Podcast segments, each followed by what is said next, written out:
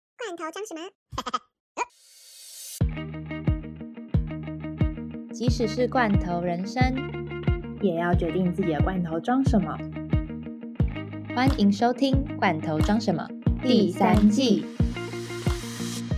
在这里，你能听到海外生活小观察和各国的文化差异，或是想了解在中国生活到底是什么样子，跟着我们一起讨论全球社会议题。和了解职场新鲜人的甘苦谈，如果你对这些都感兴趣的话，那就不要错过我们的节目。节目即将开始喽！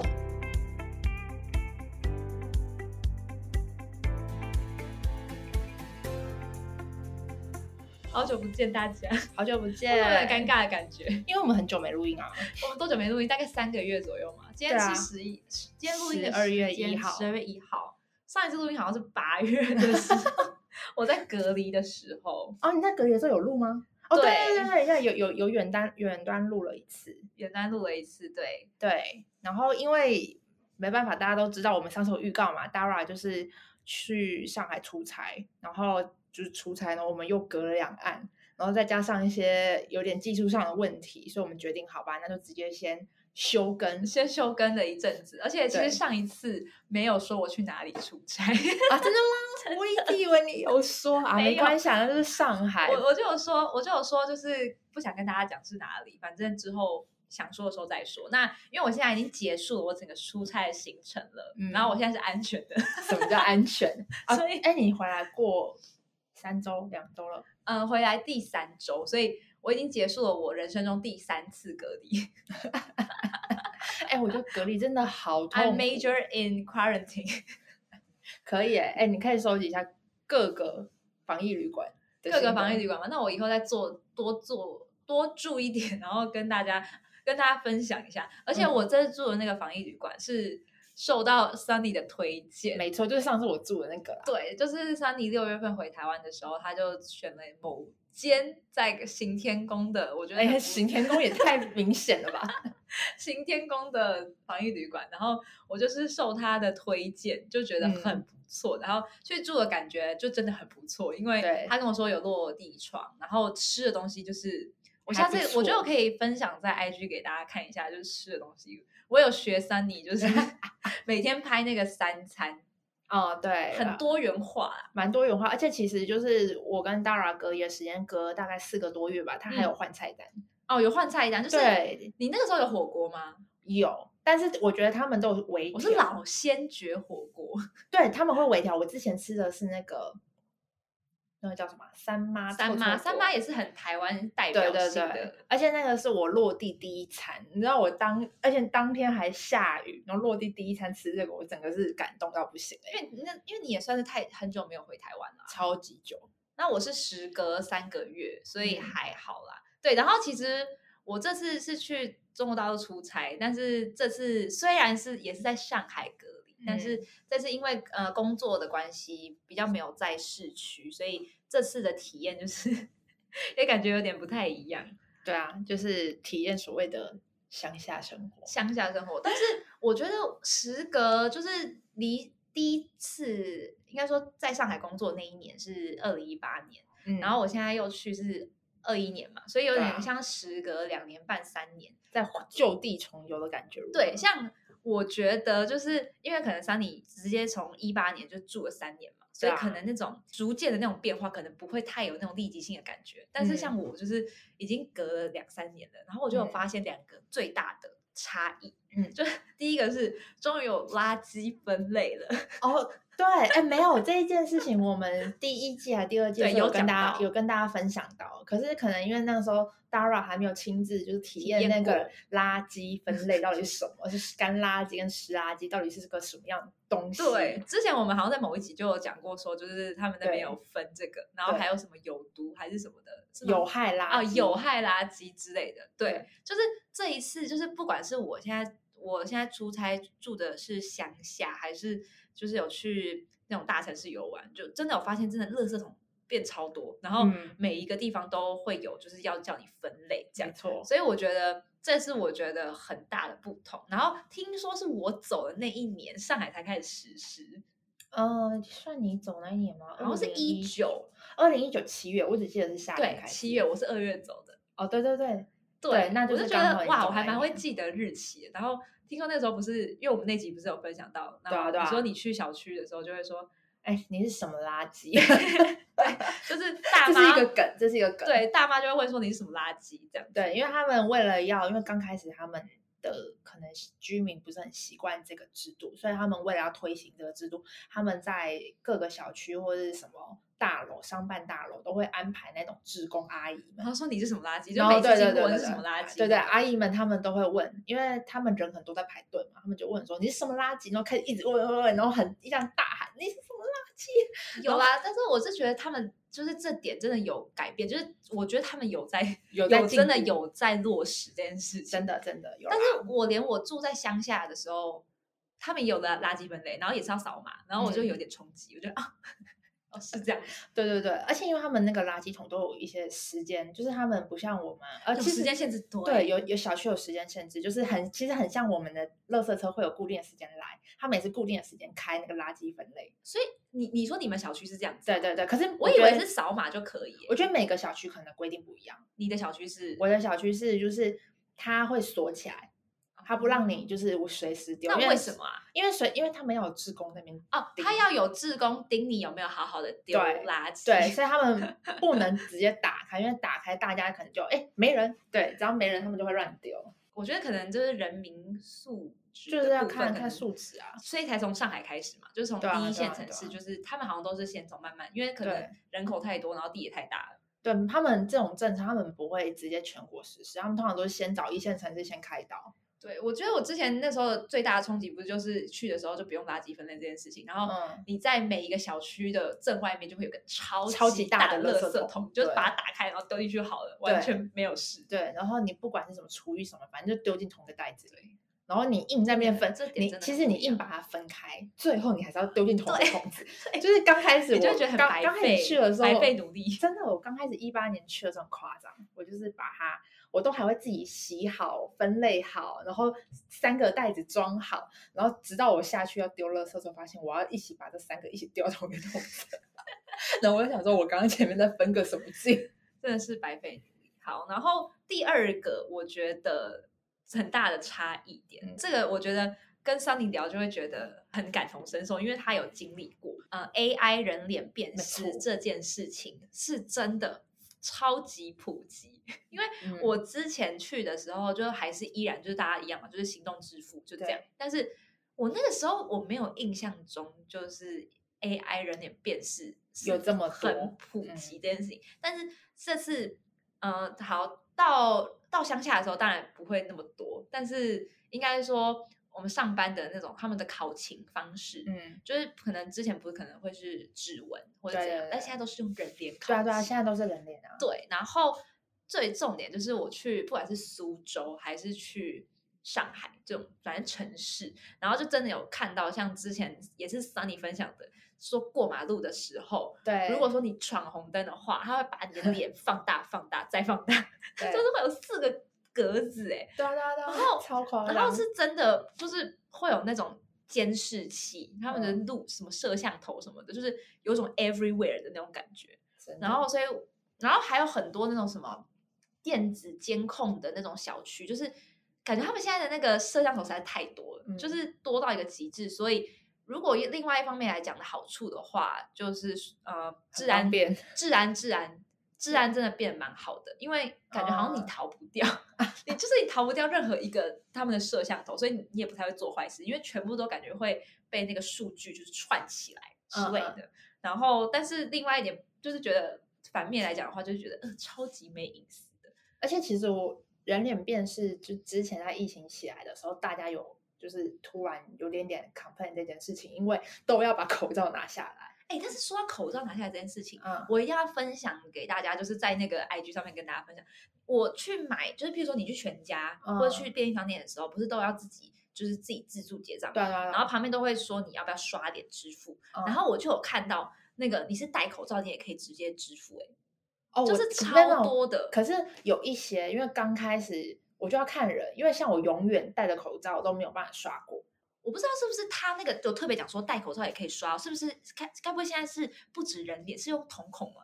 我我你觉得？你我有觉得你之现前在在上海的时候有这种感觉吗？我之前在上海就是，反正我戴口罩就是刷不过。可是我认同你有一点是，有可能他们现在的变数成据，瞳孔吗？ 他们现在的数据可能已经厉害到就是不是人脸，而是用人瞳孔就没有可以真的，我要一定要分享那张照片给大家看，就之后再分享给你看。就是真的是他有写说戴口罩也可以人脸辨识哦，哎、可是我发现就是人脸辨识这一点还是会有点不准，就是虽然是说吗？是哪里不准？就是虽然说他说可以戴口罩辨识，但是有时候还是辨不 过。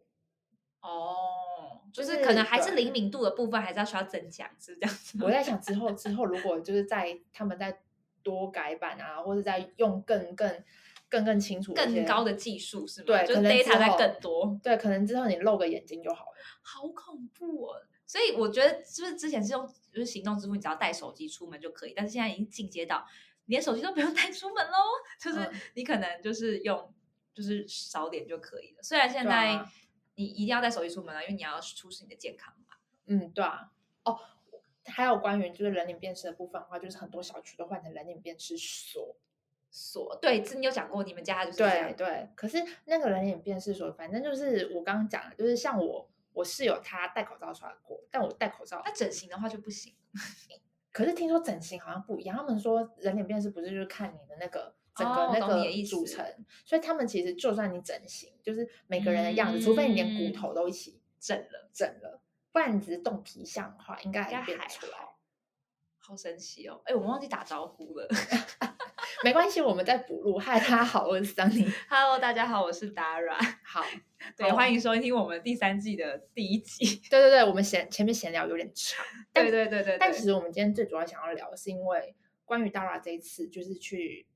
嗯、呃中国大陆这样出差要来回来之后，最最最有心得，大概就是他们那边的科技跟人脸人对脸辨识还有对 AI 的部分，所以我们今天就要聊一些比较然后又称上那个趁热度那个时事，大对家都在 Meta MetaVerse 的部分。对，就是大家都在讲元宇宙，就是感觉好像可以跟大家聊一下这方面 的议其题。实其实也不算蹭热度啊，只是趁说热度，就大家都感觉现在就大家都在聊这个。只是说，就是最近这个议题真的很热，就是热就嗯热到就是我跟我一些好朋友们聊天都会特别聊这个话题，嗯但是我觉得看人，就是不是每个人都可以聊到。 但是元宇宙这个话题，我觉得真的是太深了，就是太多范围可以讲。嗯，对我我觉得今天我们也没有说一定要很聚焦聊什么，因为毕竟我们不是什么我们科技知对识 podcast，我只是我只是想要聊一下我对这个的想法而已。对啊，我们就是聊一聊我们自己的想法而已。对，其实我最近就是跟我朋友聊到说，如果之后真的照元宇宙那样子的概念再发展下去，我们之后是不是去哪里都不用出门？去哪里都不用出门。哎，但是我自己的看法是，我有跟桑尼大概讲一下，我是觉得我很难想象。但嗯是就像桑尼有讲过说，就是像譬如说二十年前的我们，嗯，我们可能也不会想象到二十年后大家都有一台手机，然后大家都对绑在一台手机对上，所以科技的想象就是感觉是无限。只是嗯我很难想象的点是，我我就觉得现实生活对我来说好像蛮重要的，我就觉嗯得虚拟世界会有一天会可能会取代甚至超过我现实生活的比例嗯，的那种感觉的时候，我就会觉得。哈，哎、可是你这个看法跟我另外有个朋友很像，他是跟我讲因说为，毕竟我就觉得是假的，他会跟我 讲说，现在大家都是在追求没有的东西。那等到之后，就是像元宇宙或是 VR、AI 这种东西很普遍之后，人们可能反过来会想要追求真实。就像你生活在很冷、很冷的地方，你就会很喜欢夏天，你就会很喜欢就是会有夏一种天的憧冰憬，对夏就天比的如说我们海去韩国或者日本看雪的时候，就对好浪漫的哦那种感对，觉。可是他们其实根本就不喜欢，他们觉得很冷，但是他们反倒会羡慕我们有那么漂亮的海，然后可以就是永远都穿贴身的短袖之类的。但我们就会羡慕说，哎，他们有漂亮的雪可以看。所以其实大家每个人都是在憧憬所没有的东西。那以现阶段来看，就是呃，整个科技趋势就这样，就是现在大家已经在科技。的真实实体就是实体面的方面，已经发展到一个嗯，极就是有点像极致。就还 可差能不多还到可极致能了可能还没有到极致，但是已经到了一个巅峰，一个一个嗯顶，所以他们会开始去反思反就是设想一些更高的东西。那更高的东西，就是因为既然我们在实体没有办法实现，那我们可不可以让它在无形的世界实现？所以就是这一点，就是我后来跟我朋友讨论到一个很很很，就是算一个小结论，就会觉得说，那这样以后我们人的生死是不是没有那么重要？嗯，那天我听那个纽约没有斑马，嗯他们也在讲这件事情，就对是生死是不是到最后没有什么太大的实质的意义？但是我是可能是我没有很懂吗，还是怎么样？因为那天有跟你聊到说，就是、嗯如果说生死没有那么重要了，因为那时候纽约没有斑马他在讲的观点是说，嗯、就算我死了。嗯但是等于说我的那个意志对还还被存保在留在那个 cloud 上对对面之类的。那那那我还是可以跟我的周嘛，就是可能聊天之类的。嗯但是我说我很难懂的是什么叫做保有那个精神意志，因为哦你最对对我来说，你就是死了。那你嗯去、你是要怎么去创造，就是要怎么 advance 这一切、或是什么的？就是嗯所以这就是为什么什么东西啊？就是我不这就懂是为什么现在 VR 跟 AI 会很红啊。我的见解是这样，因为我没有听，我没有我还没有听纽约没有斑马那一集，嗯那我是听 Dara 分享。嗯那我自己的状况是因为我跟我朋友在讨论这一题的时候，我们的第一个第一个我们一起有的共识是。我们之后可能时间跟空间，就是不止空间，我们可能连时间都不是一个可以阻碍我们。那它保留我们的意识这一个的话，它就有点像是连接，因为我们人是有意识的，那我们的意识是从我们神经出发，那他们可能之后未来会发，就是类似发发明嘛，出一种机器是可以连接你的神经系统，那神经系统哦是懂你的意思是接有很多很多小小的细胞啊，什么组织而成的，然后他们会有一定的运动。那假设之后科技可以达到，他们模仿出这样子的神经出来，然后把你的这样子的一个神经的组织，因为每个人是不一样，他把它抠比到云端上面，好，我还是很难想象。所以这样我大它概就懂变你的成意思。这样就会变成，我觉得很有趣，因为这样就会变成说你既是人又是 AI。好恐怖哦！就是其实会很可怕，就是这这中间其实还会衍生出很多议题，这比如感觉说好像会衍生出很多复社制会议人题耶。对，复制人 AI 啊、VR VR 其实就是有点 base 在 AI 底下出来的一个虚拟的东西。像现在 VR VR 工作好像蛮红的，前阵子看红应该是宏达电。宏达电说，就是他们现在想要，就是宏达电现在其实股价，大家可能对宏达电还停留在 HTC 已经没落那个年代，可是现在宏达电因为算台湾，他们也算是整个科技产业里面算是有一个在供应链的一个位置。那他们现在有搭上这股热潮，然后他们就是前阵子看他们说，他们要升，就是类似 VR，就是你的。你的工作是不用到，其实就有点像我们现在 work from home。我觉得为什么元宇宙的概念会出来，其实就跟为什么疫情 work from home，大家都觉得说好像都不用出门，就你就可以做好所有事情。嗯嗯嗯。所以以大家会去延伸这样的讨论，哦，我觉得蛮酷的原啊。，来你讲的延伸那种精神意志是是是这么的深深奥的，因为我那时候就在想说我我自己是这好样认为要的啊如何？ 就是我会觉得说要如何，因为因为我会觉得说那个最终就是还是一个死的东西，然后或者是你说时间不再重要，会可以穿越那。嗯，真的可以穿越吗？还是应该说从我们这个年代，嗯就是我今天跟我同事就是讨论你这件事情，啊，然后他就说他觉得是不是好，确实他觉得 make sense，就是可能发生，但是是不是其实是存在我们这一代开嗯始，那我们的下一代或者下下代，他们可以来跟以前的我对对们对对话，但是我们应该无法再跟 没有办法我再们追溯。追溯以前的，就是譬如说恐龙时代这种，我现在的想法是，就是以后的可能穿越时空这件事情是有可能发生的事，但是那穿越穿越时空是发生在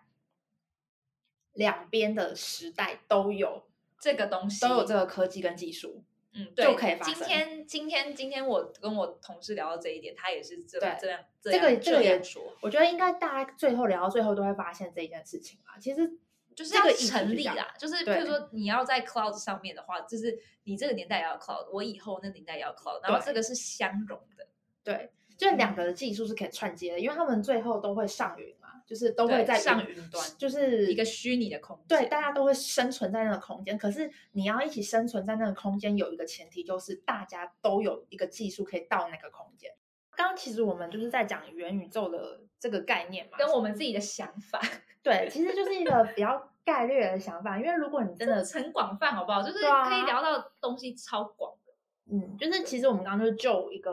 生活面来看的话，之后有可能改变就是这样。可是其实现在元宇宙这个概念已经慢有一个，我觉得算是已经你觉得每个人定义是一样的吗？针对这元宇个宙吗想象，我觉得不一样，就每个人对这个的想象都不太一样。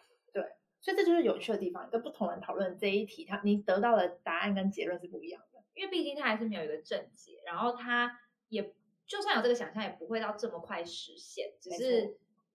对是时间问题，只是可能也不会在这一两年就突然哦元宇宙那种感觉，可能三五嗯年可能会有一些发展，但是感觉是渐进式的，可是至少我觉得是我们这一代是可能看到一定的里程碑的感觉。今天在跟同事讨论的时候，他就说：“哎、你有没有你你记不记得，就是刚出生的时候，我嗯们那个年代还是可以用那个哦录影带对啊的卡带，现然后在哪看得到啊？我们那个年代还有卡带耶，就是 就是妈妈那年代，她就不用说，就是他们经历过的都是嗯对。但是我们是，你看也我们也才二十几岁，对啊但是我们经历过的东西就是有那个录影带，然后以前还会拿那个就是 CD player，嗯，然后然后就会把 CD 放在里面，然后就开始什么 MP 三啊，然后就随身然后就听随身听，然后觉得自己很潮 这样，然后就现在哎大家都人手一机，对啊，但是现在的小孩这个世代出生的小孩，一出生就是就是这智慧样型手机了。可是我觉得，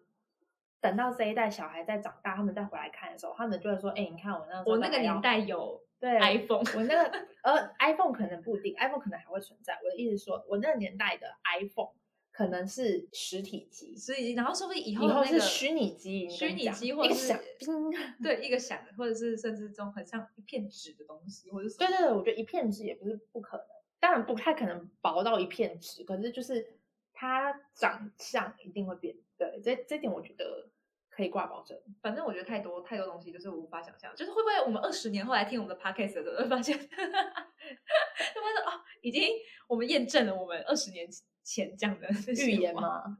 有我可觉能我觉哦，得有可能，而且搞不好那个时候不是用听 podcast， 嗯，对，就是以后我觉得一定会有很多虚拟的东西，就像现在我们真的要讲，我们要讲虚拟货币。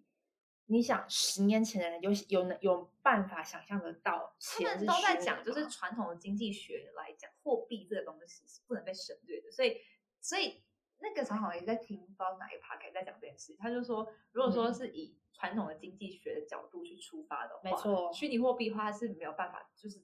就是成因为立本的身本身货币这件事情就是被实体嘛，你说不实是体就嘛还是货币，就是因为它拿来交易的，对本身以货物币换物对本身货币这件事情，它就它被创造出来，就是已经被赋予虚拟的意义，就是它虚拟的意义不是指真的是我们现在想象的我虚说你，拟，你是说价值的价值部分？对这它个的两个价字值感觉部就是一个很，我们这我们讲这会不会太硬啊？应该不会吧？ 应该不会啊，而且我们聊得很轻松吧？好，希望是这样。对，就是因为货币这件事它本身是没有价值的，可是它为什么会有价值？因是为我们赋予它意义，我们给了它一个很虚构的，其实它是有一点虚构的，就像现在大家在看那些汇率，它在跌跌停停，但是没有人可以去。那为什么说黄金一定会保值？因为黄金它本身就是有价值。那为什么货币会变来变去？就是因为它本身定义是大家给它的，那它要随着嗯对市这场。确实可是现在就是虚拟货币真的很好，对它其实是一个很快可以赚快钱，对，它其实有点就是因为现在好多，就是从你看以太币，然后比特比币，特币然后狗狗币，然后什么什么币， 就其是实我觉各得现种在很多哎、其实最刚开始虚拟货币出来的，就是其实像现在，我觉得广义上来看，我们现在大家很很常在用的 Line Tones 嗯，其实也是一个也算是拟虚拟货币，因为它真的可以拿来付钱，真的可以拿来买东西。可是你有看到它怎么样没有？它就是一个点数，它就是一个点数显示在你的荧手幕机荧幕上的一个数点字数数字，对，它就是一个数字。所以它本身来看，我觉得它也算是一种虚拟货币。然后最常见的虚拟货币，广义上来讲，就是很多可能男生比较熟悉吧，虚拟的游戏代币。嗯，但那个我不是虚拟代币，我那个游戏代币我不懂，因为我不玩游戏。嗯嗯嗯。对啊，但是就像你讲的一样，就是现在虚拟货币，大家不是都说，哇，你有多少个以太币，或是狗狗币，或是比特币，嗯，其实就身价多少多少多少多少，因为它不是，其实这个涨跌还是什么的，就是其实很波动，这也是对为什么。我从来也不会想去碰那一块，因为 我那一可能块大部分玩的都是一些资深的了，对，因为其实毕竟这也好多年了，嗯，就是虽然这个感觉很新，但其实已经不新，已经好久了，超级久就了是超过五年以上。而且其实我觉得我必须说，在这个市场里面，中国算是蛮先驱的。对，其实如果你刚刚讲的是 Line Points 那些的，也是一个虚拟的货币的话，微信支付应该是这七年以内就是才这么的饱和嘛，就是嗯也是反正十年内发生的事情啦。对对，但是你看他们的微信支付就是一个一个平台嘛，跟对啊一个虚拟的方式，所以你的钱包里面的钱是是没错，它是可以变成就是现比金现对金的，但是它就是在你的荧幕上面就是一个数字。哦，我觉得，我觉得应该这样讲，就是中国他们有在用类似这种概念的，比大家早，是因为他们电子支付本来就比较快，然嗯后他们后来发展到最后是连政府自己都推所谓的数字人民币。，对这个部分好像对他们，哎，他们数字人民币不知道是哪一年才开始有在推行，但是因为现在好像还是没有到就非近常的，好像是这一两年。就近两年的是事吧长三角这三个对对地先方开就是始也是，反正都是先从这个啊，一定这都是先些从上海开始啊，对所以我先们刚好都是生活在一个对比较那个的，对，但是我现在目前看也是没有到这么普及啦。但是没有我觉得党说什么就，哎，就应该是这个这个其实最后都还是归咎于他们的党愿不愿意推这个政策。对，因为毕竟你看微信支付或者是呃支付宝，对啊其实都还是两大巨头，就是去掌握这嗯个平台嘛。那为什么我觉得我就这也不是我觉得，就是为什么会有就是数字人民币这一点，也是因为呃政府可能不想要让就是这两个大集团就是再继续把市占率就是已经已经已经到达达到一个大家只用这两个啊，他们嗯是要打压吧？可因为他们自己政府有创啊，有创一个他们自己类似平台，可是没有人要用啊。所以他们创这个就是要给大家用啊。对啊，他们那就他是为们是了要那个他们是啊要让就是微信支付跟支付宝的这种支付方式消失吗？没有，他们只是为了不要让他们富可大富可敌国，因为这就是为什么他们之前打压马云的原因啊。你看现在马对云，啊，对啊，你看前阵子双十一，哇，难得双十一马云没出现，这件事情真的是超级无敌，在前几年是没有办法想象的。对，反正对数字人民币这一点，但是你这数字人民币很恐怖哎、欸就是意思就是说是政府可以掌握你的钱包，所以这就是，可是他们推这个，他们当初的，我觉得他因为们我当初们是不是要立科普一下，就是这个东西是什么？哦，好，它其实就是中国政府它推行类似虚拟货币这样子的一个概念，那他们叫数字人民币。那嗯其实数字可能大家不是很有概念，但是其实台湾会有人称它数位，数位对，哦，数位人民币，可能这样大家就哦可以理解 get 到那个嗯嗯意嗯思，就是这他们这个是中国政府他们决定要发行这样的货币，嗯然后让人民可以，所以他们也是就是反正就是去支纸付币化，对对，可是他们当初会有这样子的政策出来，我觉得一定是跟想要就是打压嘛，也不算打压，就是可能想要抢掉微信跟支付宝的一些市场。因为他们毕竟还是做到太大了，就对是他们市变成占率说已经是百分之百的感觉，不是百分之九十几，我觉得不是，至少我们看到的啦，我们看到的状况是觉得是就感觉百分之没百有人没有微信支付，没有人没有支付宝啊，对，不像现在而你且是两问个啊都有。而且不像现在你在台湾问说，哎，你们来 pay，你们直那个接口，他们说，嗯，我没有。还是可能会没有，对啊还你是还可是能可会以，因为没你有还是可以用纸币，对啊，可是他们的中国的状况是全部的人都有，对，而且你不能没有，对，因为你没有的话没有办法做交易啊。是真的没有办法做交易。然后，但是他们发行这个数位人民币，它是有说，就是这个整个交易过程都是加密的，但是重点就是因为那政中府国政府是可以，就是去他们去可以，他他们是可以看得到你所有的金钱他们状的况法律是赋予他们的党这样的权利。他，但是他跟人民是说，没有你这个是安全的，嗯就是你等于说，呃，反正放在里面就是是安全，但是其实你如果有，他我他是不是也有一个点是他要防止洗钱？对，他他如果说对都放在他的这个账户里的话，其实这个金流的部分，不管是大还是小，其实他都可以监控得到。嗯，我觉得已经到达一种极致了。我觉得哇，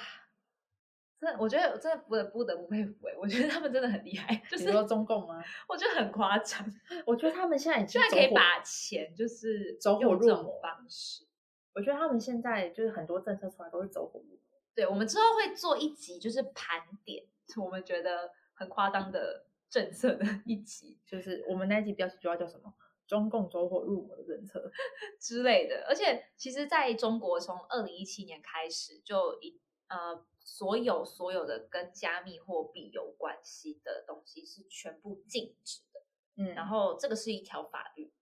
对啊，可是你不觉得很妙吗？他们自己推这样子的东西啊，就是他们要特立独行，就是对啊推行自己的加密货币。他们就不让民间推，但他们自己可以推。哎，但是他们的加密货币就完全没有去中心化，就是对啊完全就中是没有，他们 完就全是中心化的就是他加们密货这币。这一点就是我想讲，就是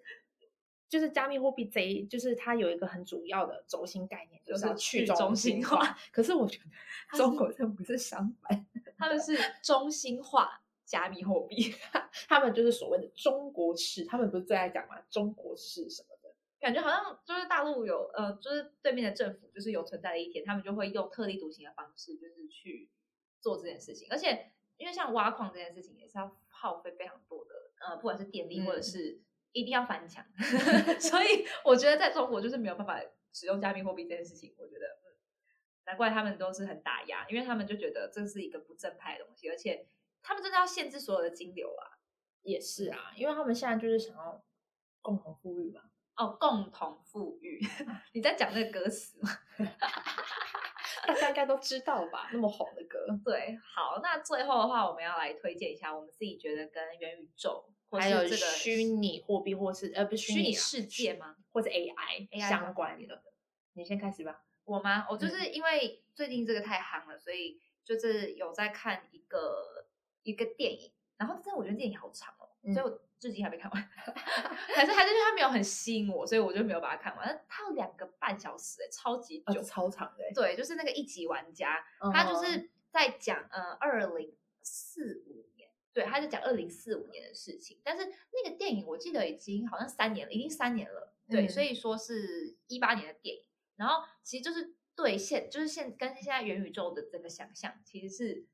呃，我觉得是符合的，对，就是也是戴 VR 眼镜，然后你可以在虚拟世界上面找到所有你想要找的东西。嗯然后吃东西或者是什么，好像也没有很重要，就是大家都因为那个整个我还没有去研究那个电影，但是简单来说，它在里面电电影里面设计的场景等等的，就是整个就是很破烂的一个地方，嗯然后大家感觉有点像是要逃避现实吧，所以我觉得他把那个画面设计的其实蛮。